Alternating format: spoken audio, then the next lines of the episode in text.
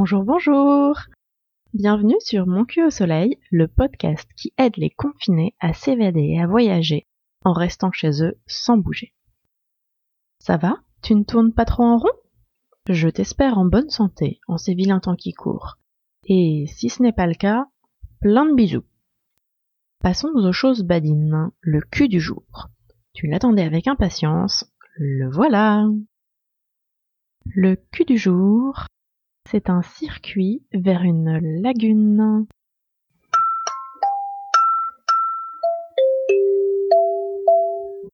En ce moment, on est coincé à la maison. Tu as peut-être envie de t'évader de temps en temps.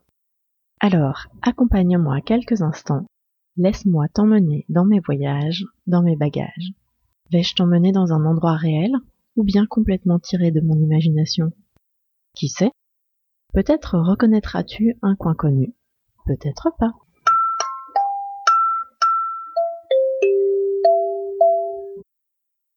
Quand on parle de jungle, l'esprit va tout de suite se perdre en Amazonie, à grand renfort de jaguars, de toucans et de gros serpents.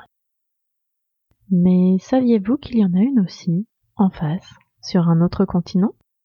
Bon, en fait, il y en a tout le long de l'équateur. Celle dont je veux te conter l'histoire est une forêt tropicale humide, luxuriante et très sauvage. Les touristes y sont rares et l'endroit est loin d'être rassurant. Imagine-toi pénétrer seul dans cette végétation complètement folle qui semble être montée plus haut que des gratte-ciel d'Ubayotte. Du verre, des lianes à perte de vue et un sentier en terre battue. Pas un chat ici, on y vient peu, c'est très sauvage, même dangereux. Parfois, un pick-up me double, rempli d'hommes armés jusqu'aux dents, qui peuvent sembler menaçants si on ne prête attention à leur grand sourire éclatant. Comme le vent, ils filent vite et disparaissent, me laissant de nouveau face à l'immensité de la nature. Ici, la lumière perce à peine, quelques filets confirment le jour. Mais ma destination, ce sont deux points d'eau successifs dont on m'a dit qu'ils valaient le détour. Le premier des deux est une cuvette, un petit lac dans lequel on peut se baigner. À droite, les bambous penchent dangereusement vers l'eau tant et si bien qu'il semble sur le point de rompre et, d'un coup sec, de s'écrouler dans un grand plouf. En face, la végétation dégringole de la pente pour se jeter dans le bassin, formant comme une arche de verdure tout autour.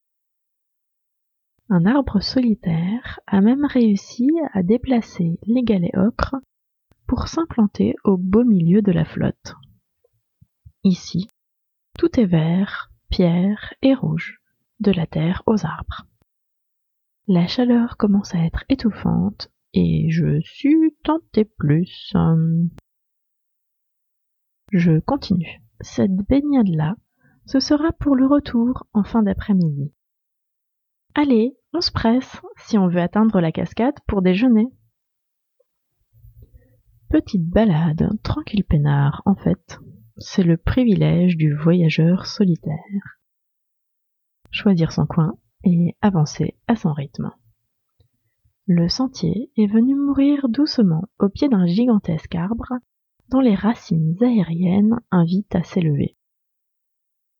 Ni une ni deux, si on veut débouler sur la cascade, il est temps d'attraper à pleine main les protubérances arboricoles et de commencer l'ascension. Quelques mètres plus haut, ayant enfin atteint la base du tronc, on distingue dans les buissons une mince percée qui serpente jusqu'à la cascade. Des gros cailloux trouent le cours d'eau, et c'est ici que je me pose pour piquer une première tête rafraîchissante avant de faire la razzia dans mon sac à dos.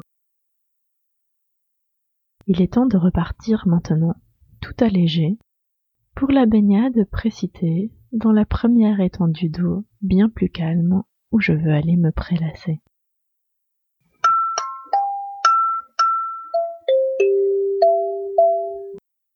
De mon côté, la balade est terminée, mais rien ne t'empêche de la poursuivre et d'innover.